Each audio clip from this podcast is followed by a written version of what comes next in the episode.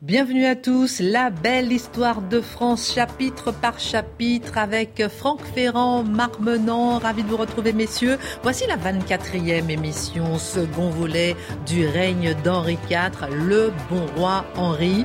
Dans cette émission en deux parties, nous allons brosser le portrait euh, d'Henri IV. Nous reviendrons sur la pacification, la reconstruction de la France, pacification notamment avec l'édit de Nantes, et nous, allons terminer avec bien sûr l'assassinat par Ravaillac. On parlera de tout ça. Alors, messieurs, bienvenue. Ravi de vous retrouver. Bonjour. C'est parti pour l'émission. Bonjour. Euh, Franck Ferrand, je me tourne vers vous puisque on se rappelle que euh, l'installation au pouvoir d'Henri IV a été extrêmement compliquée. Il a dû se battre. Oui, ça n'a pas été simple. Vous vous rappelez peut-être le tout début du règne de Charles VII. Vous savez, on est avant que Jeanne d'Arc ne vienne le faire sacrer à Reims. Charles VII est euh, un roi un peu délégitimé par sa propre mère, qui manque euh, d'assurance, qui n'a pas les euh, relais pour gouverner réellement. Et puis, il est dans un pays qui est en grande partie euh, envahi, envahi à l'époque par les Anglais avec l'alliance des Bourguignons. Vous vous rappelez Bon, c'est pour ça qu'on l'appelle le petit roi de Bourges. On l'appelait le roi de Bourges. eh bien, de la même façon, Henri IV va avoir un début de règne. Ça ressemble tout à fait. C'est un peu le même genre de circonstances. C'est un roi qui, pour beaucoup, n'est pas légitime parce qu'il a été longtemps le chef des protestants. Il est toujours protestant. Donc dans ce royaume catholique, ça pose de grands problèmes. Oui, c'était ça le gros problème en fait. Et les protestants eux-mêmes le soupçonnent de vouloir euh, euh, se convertir au catholicisme. C'est un roi euh, qui ne maîtrise pas son, son royaume. Et il a fait le siège de Paris, long siège, mais il n'a pas réussi à prendre la capitale. Siège de Rouen, beaucoup de batailles. Il y a eu cette bataille d'Arc à côté de, de Dieppe contre le duc de Mayenne, qui était le frère du duc de Guise. Et cette bataille d'Arc a été gagnée par Henri Et dans la foulée, il a remporté la, victoire d'Ivry. C'est là qu'il a brandi son, chapeau. Vous savez qu'il a dit Ralliez-vous à mon panache blanc. Cette victoire euh, d'Ivry va marquer les consciences. Elle est décisive et elle permet au roi de prendre un ascendant. Bientôt, il ira conquérir Chartres et il se fera sacré non pas à Reims comme tous les rois de France, mais bien à Chartres. C'était le 25 février 1594. On se dit cette fois, ça y est, le roi est pleinement maître de son royaume. Nous avons un roi qui, est, bien sûr, par la grâce de Dieu, non seulement roi de France, mais aussi roi de Navarre, parce qu'il a conservé sa couronne de Navarre. Et qui avait abjuré entre-temps, comme vous avez expliqué, savamment avec stratège. Et il l'a fait avec beaucoup d'intelligence, parce que cette abjuration, il fallait la faire pas trop tôt. S'il l'avait faite trop tôt, elle n'aurait servi à rien. Elle n'aurait servi qu'à décourager tous ses compagnons protestants. Et s'il l'avait faite trop tard, eh bien, d'autres candidats auraient pu lui passer sous le nez, parce qu'il y avait des gens qui prétendaient à la couronne de France. Les Espagnols voulaient placer une princesse euh, espagnole, Isabelle. La famille de Guise voulait placer le cardinal de Bourbon, qui d'ailleurs était un parent euh, immédiat d'Henri, puisqu'Henri est un Bourbon. Vous aurez remarqué qu'au passage, on change de dynastie. On est passé des Valois aux Bourbons. Donc le roi a su abjurer juste au bon moment, au moment des États généraux, qui ne voulait pas d'un prince étranger, qui ne voulait sûrement pas d'un ecclésiastique sur le, trône. Et il il a su, grâce à cette abjuration, aller vers la couronne. Mais ça n'est pas fini pour autant. Jusqu'à la fin du siècle, on va dire jusqu'en 1599, jusqu'en 1600, il lui faudra se battre encore à l'intérieur contre tous ceux qui ne le reconnaissent pas et à l'extérieur contre des Espagnols qui ont pris une partie, toute une partie du, royaume. Vous voyez que c'est un début de règne très difficile pour Henri IV. Alors justement, on va voir son portrait, on va dresser son portrait euh, tout de suite, le portrait du bon roi Henri IV.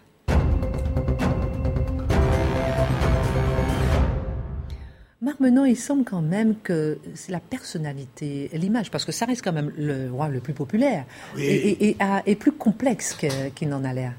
Alors, j'aimerais, pour prendre un point d'ancrage, je vous propose d'entrer dans Paris avec lui, de façon presque clandestine, au petit matin. Eh, alors, euh, on est là, on, tire les rideaux, il semblerait que, oui, la rumeur enfle, enfle, il se présente devant Notre-Dame, oui, le roi est là, le roi Henri IV. Et de, de cette cathédrale, il glisse jusqu'au Louvre. Et là, vous vous rendez compte, ça fait plus de 20 ans qu'il n'est pas entré dans ce château. Le Louvre, la Saint-Barthélemy, c'est la dernière fois qu'il était là. Le sang qui coule, vous imaginez l'émotion qui est la sienne. Il demande, alors tout est délabré, depuis des années, personne n'habite le Louvre. Et les tentures ne, sont qu'effilochements. il demande à ce que l'on le restaure et surtout impose tout de suite un contact avec le peuple. Alors, on festoie, quand je dis on festoie, il est seul, comme sur une estrade, et les gens qui le regardent et qui murmurent en le voyant. Il faut dire que le murmure est d'autant plus compréhensible que cet homme-là, il a tout du roi, mais sauf l'allure. c'est un miteux, vous voyez. Non, mais c'est un protestant, sobre, c'est ça? Non, mais c'est pas ça. Mais même, il fait pas du tout attention à Bernet. Ah, au-delà de ça. au-delà de ça. Non, non, pour lui, ce n'est pas très important. on va découvrir très rapidement qu'en plus, le protocole et tout ce qui place le roi au-dessus des hommes n'appartient pas à sa philosophie. Notons quelques instants avec Gabrielle d'Estrée, sa maîtresse. Ils font le tour des chambres et elle accepte de dormir dans le lit de Catherine de Médicis. On la voit ici, la Gabrielle. Eh ben, la Gabrielle, elle dort pas de la nuit. Ah Être dans le lit de Catherine de Médicis, elle est traitée en, reine pratiquement, alors qu'elle n'est que la concubine. Eh bien, ça la flatte, mais ça la met mal à l'aise, comme on dit. Et ça sera la dernière nuit qu'elle passera dans ces conditions. Elle préfère être en dehors du Louvre. En revanche, partout, ils se promènent ensemble. Et puis, il y a des instants où ce roi va dans, je dirais, les endroits les moins fréquentables. Il a un côté goguenard. Je me disais, est-ce que ça va finir par venir quand on parle d'Henri IV Il adore, il adore aller euh, là où non seulement on fait ripaille, là où on, est, on a les tavernes où on joue énormément, là où les jeunes filles le regardent et se jettent sur lui. Cela dit, au Louvre, c'est un peu pareil, hein, parce que le Louvre, il n'y a pas de protocole, c'est la grande cohue, c'est une sorte de, de foire énorme où les jeunes dames vont et regardent les chevaliers, hop, elles s'éclipsent avec ceux qui leur plaisent. C'est invraisemblable. Aucune tenue. Aucune Mais qu'est-ce que c'est Et alors, dans ces passions, il y a donc les dames, on a compris.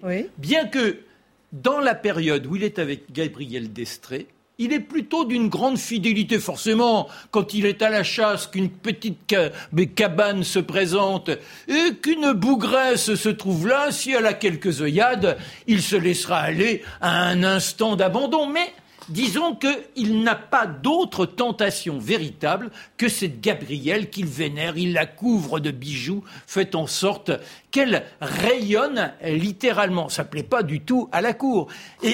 C'est vrai que l'amour n'était pas à l'intérieur du mariage non plus à l'époque. On oui, le verra d'ailleurs. Oui, mais là, là, c'est pas là, là, c'est l'amour pour l'amour. Là, c'est la maîtresse. Hein. Oui, voilà. C'est-à-dire l'amour n'existe pas dans le mariage. il faut bien le trouver ailleurs. mais, il veut qu'elle devienne reine. Il ira jusqu'à ah lui ah offrir la, la bague de son sacre. C'est un véritable sacrilège. Restons avec le personnage quand il est euh, dans Paris. Alors, par exemple, un jour, il, il, est là, il va que toujours dans ses tenues, on le bouscule, on n'imagine pas que ce soit le roi, il aperçoit une femme avec une vache. Il lui dit Oh, commère, tu la vends combien ta vache? Alors elle lui donne un prix, il dit Mais c'est beaucoup trop cher ça. Comme elle a remarqué l'escorte, elle dit Oh, messire, vous n'y connaissez rien, nos vaches. Il dit Comment ça, je n'y connais rien, commère Regarde tous ces veaux qui sont autour de moi. ça montre le, côté très rabelaisien du personnage. Et ce rabelaisien, forcément, quand il euh, se présente, l'autre grande fascination, en dehors de la chasse des dames, c'est le jeu de paume. il y a un lieu, là encore, où on se laisse aller à, à tous les dévoiements, ça s'appelle la flèche. Et là, eh bien, on a un jeu de paume il tombe la veste élimée, se retrouve en chemise et hop, il joue, il transpire, il repart comme ça. Le bain, il ignore. la seule façon de se baigner, c'est quand il se jette dans la Seine. Oui. À la Flèche, euh, il a fait bâtir des, édifices absolument extraordinaires, notamment un collège qui va être un des plus importants de France. Non, là, je, ah parlais du cabaret. Le cabaret de la Flèche, voilà, voilà. Et j'étais, je, restais, dans, Paris, dans, Paris. Dans, dans, dans Merci pour l'info quand même. et, alors, donc il, il, prend pas de douche, moi. Je bah non, non, non. Alors on, dira même que c'est une véritable puanteur, c'est-à-dire oh. que euh, oui, comme euh, il se laisse aller à tous ces excès sportifs, la chasse, le jeu de paume et autres, forcément la sueur, ben après, on, on, a quelques effluves agressives. Lorsqu'il se promène dans Paris aussi, on le voit du côté du bac de Neuilly, où il interroge les paysans pour comprendre comment ils vivent. Ça lui donne l'intuition de faire en sorte qu'un jour, tous retrouvent une sorte de dignité et il dit il faudra qu'ils mangent la fameuse poule au pot. Je veux que chaque dimanche, ils aient cet élément-là. Et il y a le jeu, mais le jeu, les cartes, les cartes, les dés toujours dans les lieux les plus invraisemblables. Il va jusqu'à perdre 20 000 écus. C'est une somme colossale avec un dénommé Pimentel, qui est un aventurier. Et pour avoir un lieu où on ne fasse pas trop attention à ce qu'il dépense et comment il se laisse aller à toutes ces extravagances, il a trouvé un compère, j'aime bien ces mots, compère, commère, etc. Et ce compère, c'est Sébastien Zamet.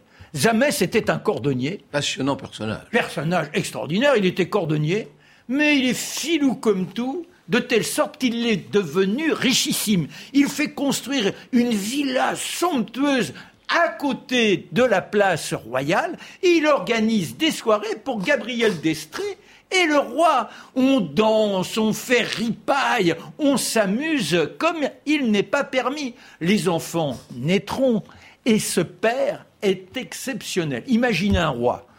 On le voit au Louvre, à quatre pattes, les gamins sur le dos, et il est là, et hop, euh, on bouscule ceux qui se présentent. Mais là encore, il n'y a pas besoin de demander un rendez-vous, il suffit de l'interpeller. Il va jusqu'à prendre son sage quand il est assis, s'il en a assez, il le déplace sans appeler un laquais. Vous imaginez comme ça révolutionne ce qui avait été mis en place, en particulier par Henri III, cet homme précieux, cet homme de l'élégance. Et là, vous avez ce personnage qui se laisse aller à tous les excès sans jamais exiger le moindre respect. Mais ce qui est intéressant, c'est que néanmoins, on peut le bousculer, mais il fascine tellement qu'on c'est s'arrêter dans la familiarité. C'est-à-dire qu'à un instant, il y a le respect. Il y a le respect. c'est ça, c'est ça qui est extraordinaire. C'est-à-dire qu'il n'a pas l'allure, mais cet homme-là s'impose littéralement par ce qu'il est. Et dans les intentions, à côté de lui, vous avez un personnage qui est Sully, qui est son premier ministre, qui règle tout. Et avec les ministres, que se passe-t-il? Ils ne supportent pas d'être installés. Je vous ai dit tout à l'heure, il a son siège, toc, il le déplace. Mais quand euh, il veut tenir son conseil, que fait-il? Ben, Soit c'est à l'intérieur s'il pleut, soit ce sont dans les jardins, et les autres, ils sont obligés d'être là derrière lui, ils donnent les consignes et ils notent comme ils peuvent. C'est-à-dire qu'il n'est pas question qu'il soit dans la contrainte quelle qu'elle soit. C'est un prince de la liberté, c'est un homme qui est dans l'engouement le plus total. Le grand drame de son existence, c'est quand Gabriel d'Estrée, après lui avoir donné quatre enfants, alors qu'il envisage de se marier avec elle, elle est presque reine, on a programmé le sacre, il y a tous les éléments, la grande robe, elle est prise de convulsions, elle a 25 ans, on l'appelle pour l'avertir qu'il y a une situation extrêmement pénible pour euh, cette Gabrielle qu'il regarde les yeux illuminés. Malheureusement, rien n'y fera. Elle trépasse. Et là, il est complètement abattu. Il ressurgit parce que ce sont les fonctions qui l'appellent. Et derrière, c'est tramé, parce que comme on ne supportait pas cette position, c'est tramé l'arrivée de celle qui deviendra sa femme, Marie de Médicis. On parlera en deuxième partie justement de ce remariage avec Marie de Médicis. Juste en regard peut-être sur le portrait, euh, Franck. Euh, qu'est-ce que vous êtes d'accord avec ce portrait de, de, ce roi finalement, où on voit naître justement euh, le début de sa popularité? Bien sûr, et on ne, pouvait trouver euh, meilleur, euh, meilleur héros d'armes que Marc Menant pour évoquer ce personnage qui était effectivement tout en truculence, tout en humanité, euh, mhm. qui ne se payait ni de mots ni de ni d'actes déplacés. mais à côté de ça, tout de même, deux choses sur lesquelles il faut insister, parce que je ne voudrais pas qu'on le prenne simplement pour un, un rigolard et bon vivant. D'abord, c'est un homme de très grande autorité qui ne tolère pas que son pouvoir ou son autorité soit de près ou de loin mise en cause. Et donc, euh, quand il donne un ordre, il faut que ce soit exécuté tout de suite. Et les sanctions peuvent être terribles. Il ne plaisante pas toujours, Henri IV. Il peut se montrer dur. C'est là où j'ai dit, c'est l'autorité qui s'impose.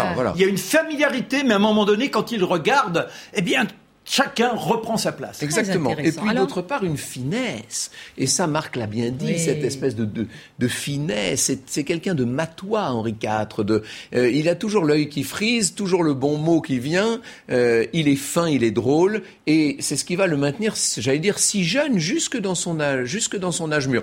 Le seul petit point un peu qui, qui est toujours un peu ennuyeux, c'est que tous les chroniqueurs nous disent qu'on le sentait venir, si vous voyez ce que je veux dire, à, oui, c'est ce que Mademoiselle de Hautefort dira même qu'il sentait la charogne. Ah oui, en tout cas, il avait des maîtresses. Ah oui, oui. Bah bon, alors, messieurs, maintenant, tout n'était pas si simple. Mais non. On va parler maintenant de la guerre espagnole et puis de l'édit de Nantes.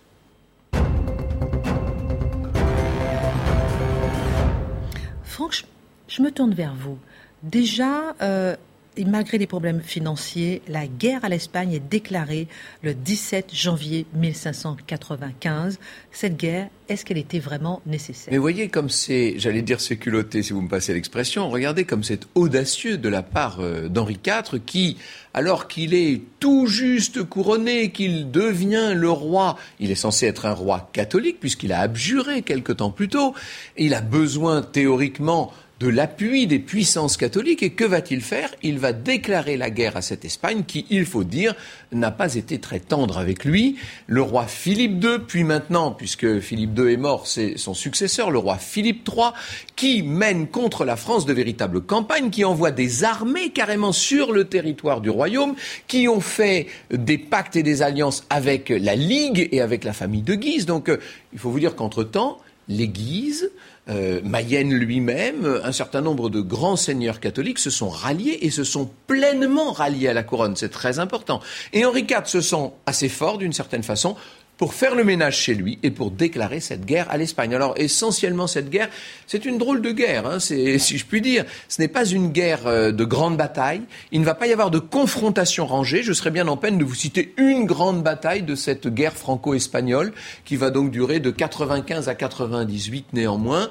Euh, c'est une guerre de d'escarmouches de confrontations secondaires, de sièges, beaucoup de sièges, et alors on détruit des châteaux. Elle va faire des dégâts considérables, cette guerre. Il se trouve que moi j'aime beaucoup le Jura, vous savez, et, il y a un village très célèbre dans le Jura qui est à flanc de coteau, une, merveille de village s'appelle Château-Chalon, qui a été littéralement ravagé pendant cette guerre, car la guerre, elle porte sur deux provinces, la Bourgogne et la Franche-Comté. Franche-Comté où les Espagnols à l'époque sont chez eux, Bourgogne où ils aimeraient bien l'être ou le redevenir.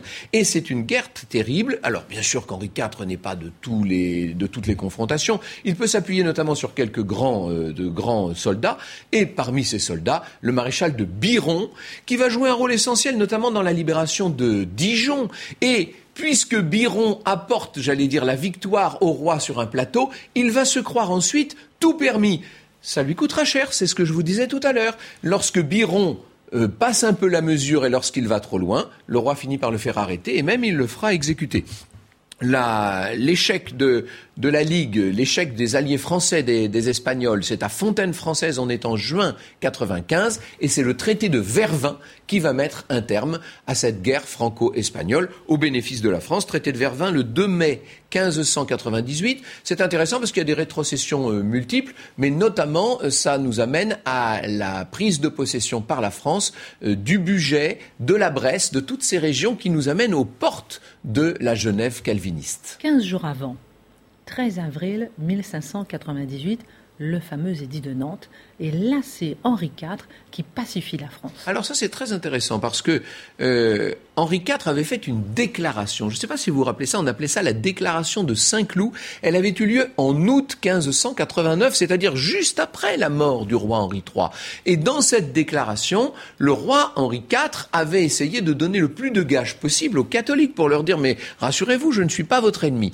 Maintenant, il a fait son abjuration. Il est devenu lui-même roi catholique. Il est entouré par les grandes familles catholiques du royaume. Il va s'appuyer sur une bourgeoisie et une moyenne noblesse qui sont euh, des gens d'administration. on va voir se développer ce qu'on appelle la noblesse de robe à ce moment-là. Euh, on reparlera de la Paulette peut-être tout à l'heure. Bref, tous ces gens-là sont des catholiques essentiellement. Mais il a autour de lui aussi quelques grands seigneurs protestants qui lui en veulent de sa conversion. Et à qui il avait dit Je ne vous lâcherai jamais. Je ne vous lâcherai jamais. Et il ne les a jamais lâchés. C'est-à-dire qu'il va, grâce à cet édit de Nantes tellement important, alors ce qu'il y a de plus important dans l'édit de Nantes, c'est sa révocation. Vous oui, ça sera par D'abord par la grâce, d'abord par la grâce d'Alès sous Louis XIII, et puis enfin par la révocation définitive en 85 sous Louis XIV, en 1685. Mais c'est quand même un siècle. Là, là c'est quand même un coup d'envoi pour un siècle de pacification quand même oui, entre euh, catholiques et protestants. En tout cas, de, euh, on adopte ce qu'on pourrait appeler un modus vivendi. Mhm. Euh, c'est une la pacification, elle a eu lieu par les armes. Le, j'allais dire le vivre ensemble avec les grands guillemets que ça suppose, euh, s'instaure par la diplomatie et par cet édit de Nantes qui notamment va reconnaître aux protestants un certain nombre de places fortes. Il faudrait qu'on voit la carte. On a une carte avec toutes les toutes les, les, places les places qui sont tenues par les protestants à l'époque. C'est très, très intéressant. Vous allez voir que ça, ça concerne tout l'ouest et le sud-ouest de la France. Voilà, vous voyez là.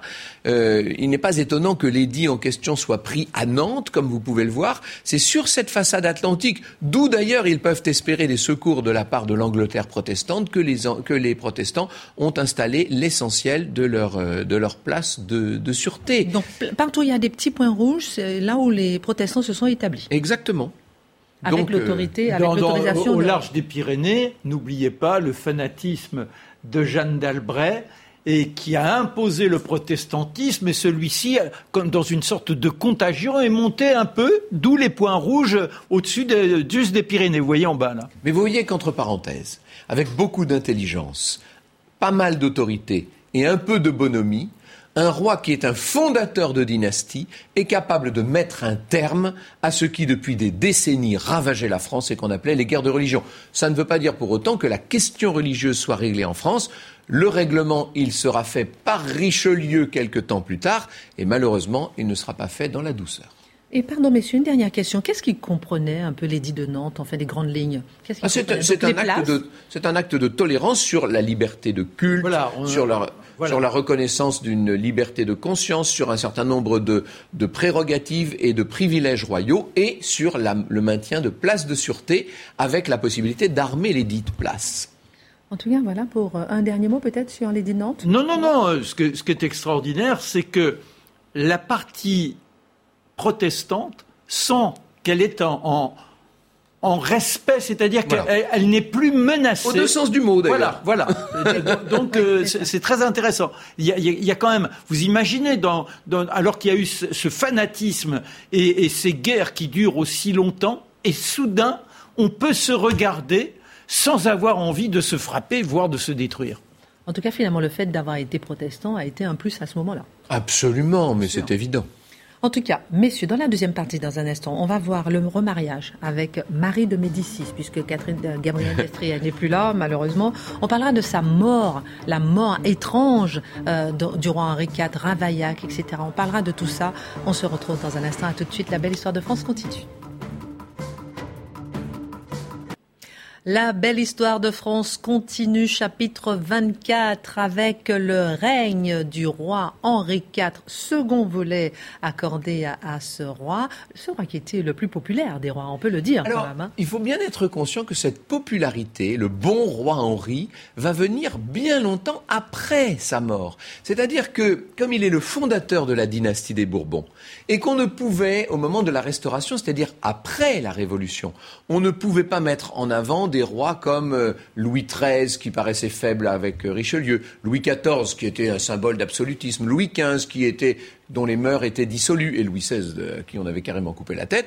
Donc, la, la dynastie, lorsqu'elle revient sur le trône en 1814 et 1815, se cherche un modèle, et le modèle, on le trouve dans ce bon roi Henri, dont on va tisser une légende sans doute un peu plus belle que n'a été la oui, réalité. mais quand même, il y avait cette familiarité, cette Ah oui, ça, capacité de rencontrer les gens. Donc il y a une rumeur. Que vous nous avez je, bien je- décrite. je dirais qu'auprès du petit peuple, il, euh, il y a l'idée que quelqu'un les écoute et c'est la plus haute autorité. Ce qui fait que ça marque. Et je pense que c'est des campagnes comme ça. C'est d'oreille à oreille, on parle de ce roi effervescent. Alors, dans cette deuxième partie, on va parler de son remariage avec Marie de Médicis. On parlera aussi de son assassinat, étrange assassinat. On va essayer de comprendre pourquoi vous allez nous raconter. Euh, je me tourne euh, vers vous, euh, messieurs, par rapport à ce remariage. C'est le 16 décembre 1600. C'est le mariage avec Marie de Médicis. Quel était l'intérêt pour la France de ce mariage? En un mot, d'un point de vue diplomatique, c'est un, c'est un double intérêt. Rassurer un certain nombre des alliés de la Toscane et, d'autre part prendre pied de nouveau dans euh, le concert des nations, si je puis dire. Cette Marie de Médicis, euh, qui n'est autre que la nièce de Catherine, qui est évidemment la grande... Euh... La grande banquière. Ouais, je, je, je, pas Je le ai pas dit, dire. non, Je vous en Moi, prie. moi, je C'est le- suis un pro, je suis trivial Quand comme on est- C'est le petit surnom. Allez, on Et met entre on l'appelait guillemets. la grosse Oui, banquière. la grosse. Quand pas elle est arrivée en France, tout le monde disait ah voilà la grosse banquière. Et c'est vrai qu'elle était quand même très riche. euh, elle était très importante. Sa famille, sa famille était très influente. Est-ce besoin de vous rappeler le rôle des Médicis à Rome et au Vatican, bien sûr? Bon, bref. Donc c'est certain que ce mariage est une sorte de est une sorte de gage que le roi donne à l'Europe. Et en même temps, ce mariage est euh, un moment de basculement. C'est-à-dire que ça y est, c'est fini maintenant. Le royaume est parfaitement pacifié, Pacifié. c'est terminé. Le roi avait promis le- la couronne dans un premier temps à Gabriel d'Estrée, vous vous rappelez, puis à Henriette d'Entragues. Finalement, il ne choisit aucune de ses maîtresses. Il va faire un vrai grand mariage diplomatique. Et là, pendant dix ans, ça dure pas longtemps, mais quand même, pendant dix ans, il règne pleinement dans la, j'allais dire, dans la plénitude de ses fonctions. On pourrait presque dire ouf. et avec une connivence. C'est-à-dire que bah, c'est pas de l'amour. Puis tel que Franck nous l'a fait apparaître, eh ben, la grosse banquière, on se doute bien que c'est pas très affriolant, mais Oui. pour autant, quand ils se rencontrent, eh bien, tout de suite, il écarte les uns et les autres, ils s'enferment dans la chambre, et il semble bien qu'ils aient connu des Oh, Mais Marc, gaillardises. Marc, Marc, maintenant, il est toujours là. Ah, ben, à chaque nuit de noces. À l'œilleton, Vous à exagérez. pour voir ce qui se passe. Non, non. Mais, mais la vaisselle volait bas quand même, hein, parce qu'elle avait un très fort caractère, Ah oui, oui. Marie, Ah oui. et donc elle passait son temps à hurler. Et comme le roi n'aimait pas se faire hurler dessus, il en faisait autant, et donc c'était des scènes de ménage à n'en pas finir. Vous imaginez un peu l'ambiance au Louvre quand même, nous sommes en présence du roi et de la reine de France en théorie, et on a l'impression d'un couple de bourgeois en train de se... Mais quand elle arrive au Louvre, quand elle arrive au Louvre, elle pleure. Parce que cette femme qui est habituée Ah oui. à la finesse, au raffinement, à l'opulence de Florence, elle est dans cette dans, dans ce Elle aurait dû se marier avec Louis XIV. décrépit. Elle se dit mais c'est pas possible, on est dans une taverne et elle pleure. Heureusement, elle a à ses côtés. Et voilà. Elle a à ses côtés Eleonora. Galigaï. Galigaï, cette jeune fille avec laquelle elle partage en, en fraternité, en, en, en lien familial, la même, le même téton. Elles ont eu toutes les deux la même nourrice Elles sont sœurs de lait. et elles se considèrent comme des sœurs. Et elle ne peut pas vivre sans cette Léonora.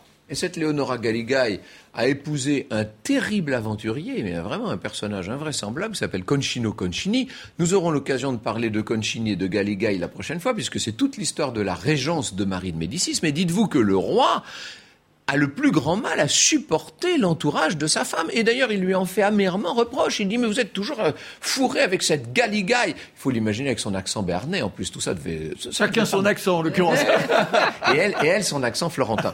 Tout ça devait avoir, entre parenthèses, une allure incroyable et beaucoup de pittoresque. Voilà. Et est-ce que le mariage, le remariage avec euh, Marie de Médicis a permis aussi de reconstruire la Oui, France alors il faut dire que la reine Margot, hein, donc on a annulé ce mariage, mais vous avez bien compris que bien ça, ça, ça, ça a été un désastre. La reine Margot s'est plutôt pas mal tenue. Elle a été longtemps exilée dans le centre de la France et puis elle va finir par revenir à Paris. Mais c'est le mariage, c'est-à-dire que le pape concède la, la, comment, la séparation, mais en très très très peu de temps, parce que les intérêts de l'ensemble de l'Europe, voilà, voilà, l'annulation du mariage. Et Margot, elle est toute contente, et elle, elle, fera des apparitions à la cour où elle sera très très très bien vue. Mhm.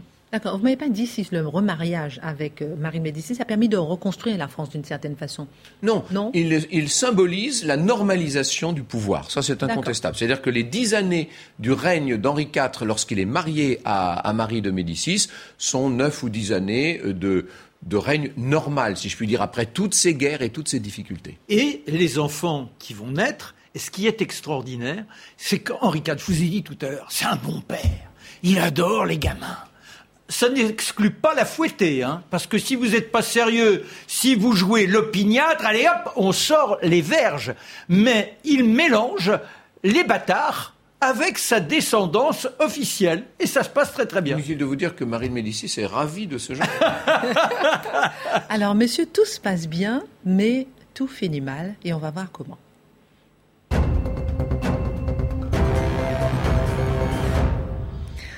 C'était le 14 mai 1610. Que s'est-il passé? Ah ben il s'est passé l'assassinat d'Henri IV. Ça, on apprend ça à l'école. Même à une époque où on n'apprend plus grand-chose de date à l'école, ça, on le sait à peu près quand même. 14 mai 1610, mort d'Henri IV. Il est dans son carrosse rue de la Ferronnerie quand, euh, surgissant d'une petite auberge qui s'appelle au Cœur Couronné, qui existe toujours d'ailleurs, vous pouvez aller voir sous les arcades des, Halles, euh, quand on arrive le long de la, de la rue de la Ferronnerie hein, à Paris. Il y a d'ailleurs une plaque on vous dira exactement où a eu lieu l'assassinat. Le roi est dans un carrosse. N'oubliez pas qu'à l'époque, le carrosse est une chose euh, très rare. Il n'y a, que quelques dizaines de carrosses à Paris à l'époque. C'est le tout début des carrosses. On vient d'inventer ça. Le tout premier carrosse qui a été utilisé à la cour, il a servi à, Marie, à Catherine de Médicis à faire son tour de France avec Charles IX. Vous voyez, donc euh, c'était vraiment le tout début. Et alors c'était des gros carrosses qui n'étaient pas fermés, qui étaient très mal suspendus. En plus, il fait très très chaud ce jour-là, alors on abaisse les vitres. Oui, alors c'était pas, oui, c'était pas des vitres, c'était des, rideaux de cuir, hein, mais, enfin bon, tout ça était, euh, euh, tout ça était assez rustique, il faut dire. Et voilà que surgit cette espèce d'escogriffe, un grand gaillard. D'où sortait-il Où il, il sortait de cette, de cette auberge. Hein. Euh, il avait, il, il, était roux. À l'époque, c'était très mal vu. Il, était habillé en vert. C'était la couleur des fous. Vous imaginez Tout ça va bien. Il monte sur un, des essieux des, roues arrière pendant que la voiture est bloquée par une charrette de foin et il va plonger à deux reprises un couteau dans la poitrine du roi. Bon, ça c'est euh, ce que l'on sait. Mais ce qu'il faut vous dire. Ah. Le duc d'Épernon est à ses côtés. Le duc d'Épernon est capitaine des gardes de, quartier, donc il est, à, il est à côté du roi, effectivement, dans, la, dans, la, dans la voiture. Qu'est-ce qu'on ne sait pas? Eh bien, Alors, d'abord, D'abord, avant de voir ce que l'on ne sait pas, il faut voir ce que l'on sait, mais que l'on oublie de dire généralement. D'abord, c'est que le roi, quelque temps plus tôt, il a 55 ans quand même, Henri IV maintenant, vous voyez un peu toute la vie qu'il a menée, il assiste à un ballet qui s'appelait le ballet de Diane, et parmi les petites naïades qui sont là, il y en a une qui a 16 ans, court vêtue, elle est absolument charmante, divine. Il va tomber amoureux d'elle. Elle n'est pas n'importe qui, elle est d'une très grande famille, puisque c'est Charlotte de Montmorency. Et le roi c'est incroyable, ce, barbon, si je puis dire, ce vert galant néanmoins, qui a connu tant et tant de Fredaine toute sa vie et depuis son plus jeune âge. Eh bien voilà qu'à 55 ans, il retombe amoureux comme un collégien.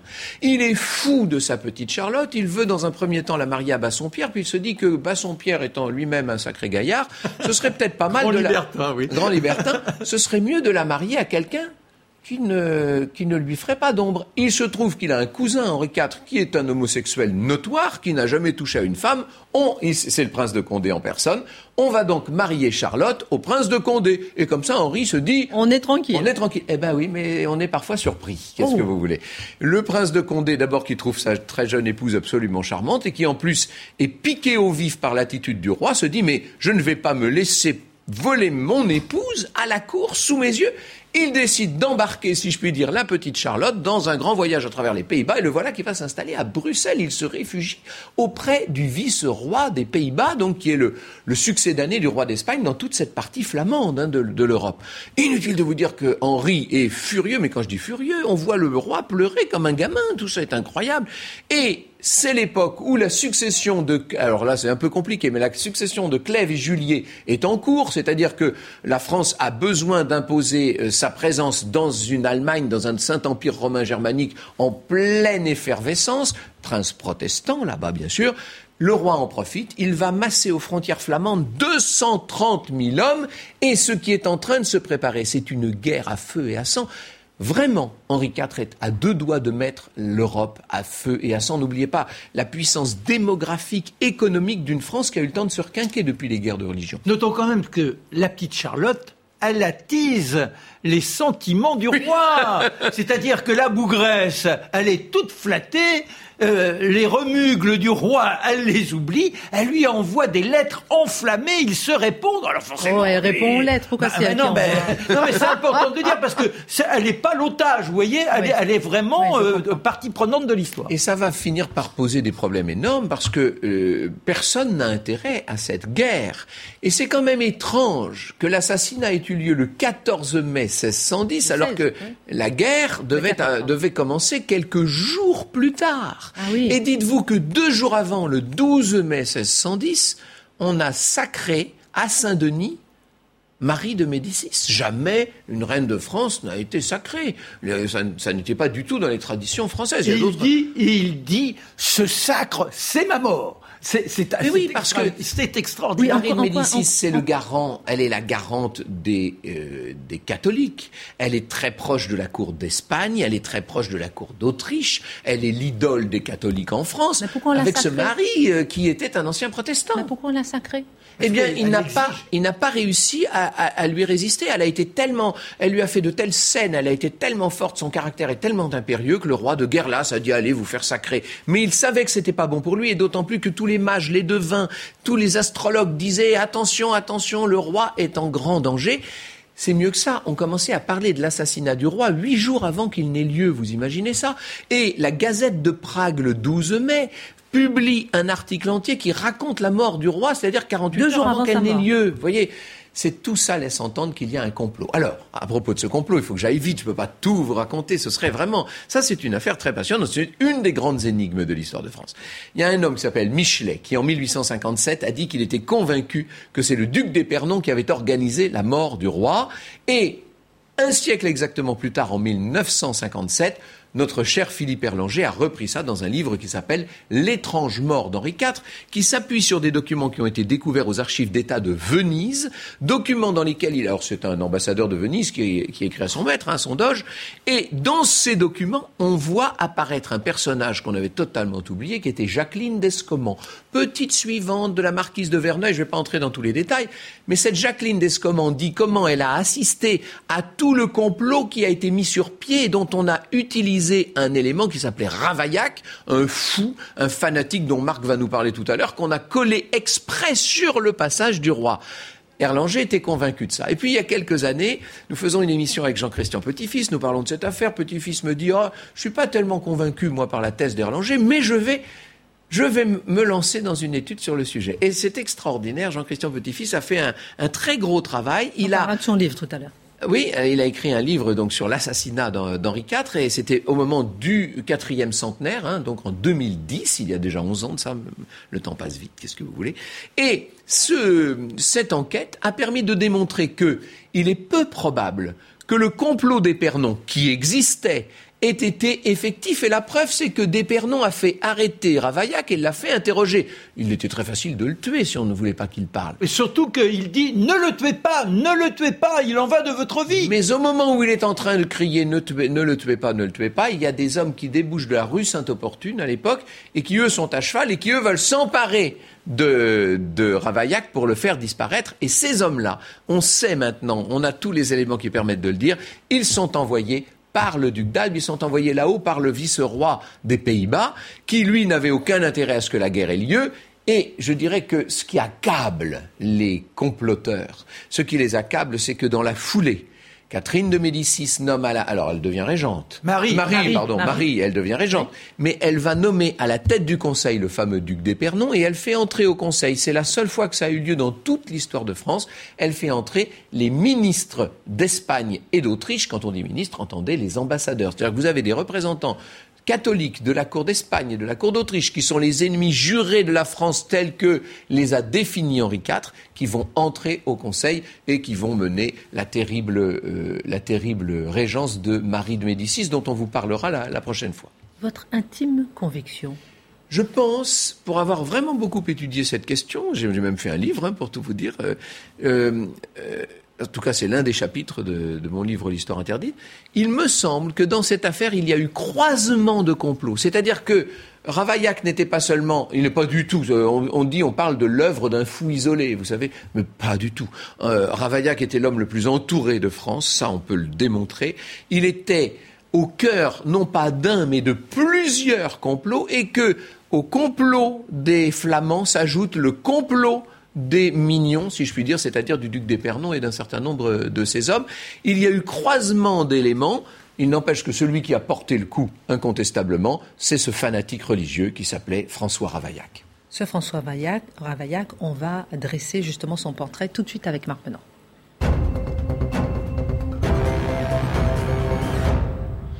Marc, on a vu les complots, on a vu euh, voilà les différents complots, les différentes thèses, mais il y a un homme qui porte le coup, c'est François Ravaillac. Qui était-il concrètement? Un diable ah. Un illuminé Et avec cette barbe rousse, forcément, il ne peut être du côté du Tout-Puissant. Et pourtant, aussitôt l'acte commis, l'acte ignominieux, il est arrêté et on le conduit à l'hôtel d'Orès. C'est un peu particulier parce que Normalement, il devait aller au Grand Châtelet. Voilà. Bon, là, il est placé tout de suite à un interrogatoire. Qui êtes-vous? François Ravaillac. Que faites-vous? D'où venez-vous? Je viens d'Angoulême. Qui faites-vous à Angoulême?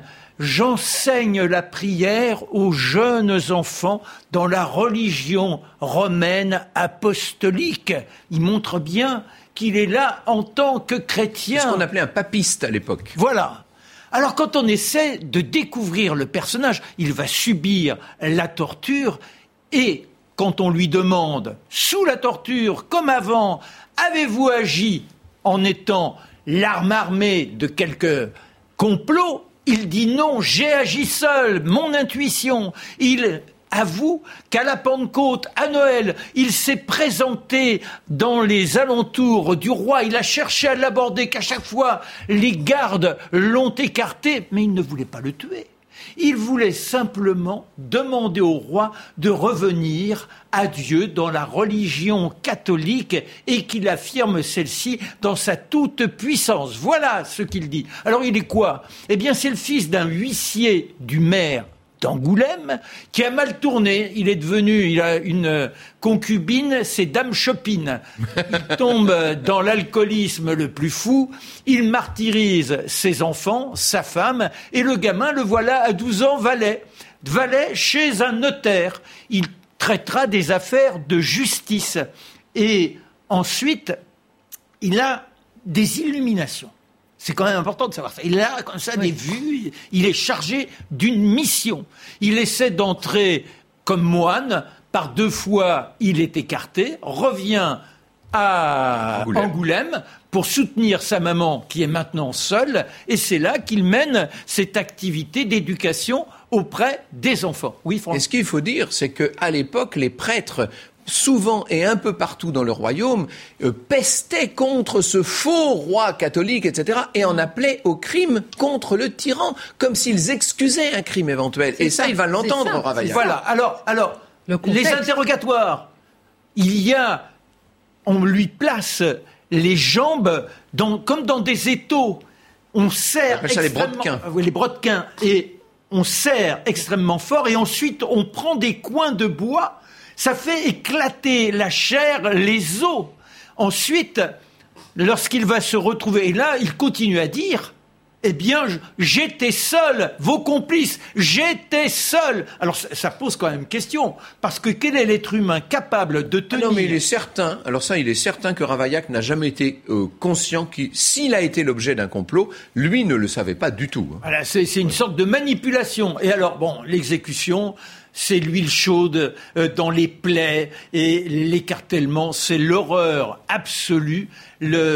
son corps résiste, il faut fouetter les chevaux afin que l'écartèlement conduise à l'instant fatal. Et la foule en délire, et on se saisit des morceaux de chair. Enfin, c'est épouvantable le peu qu'il en reste passe et, et Marie de Médicis euh, est en, pleurs. elle était, il faut qu'un courtisan lui dise Madame, le roi ne meurt point en France et il lui montre son fils, parce que Henri IV est mort, mais vive le roi Louis XIII. Et on verra comment le petit Louis XIII apprend la nouvelle la semaine prochaine.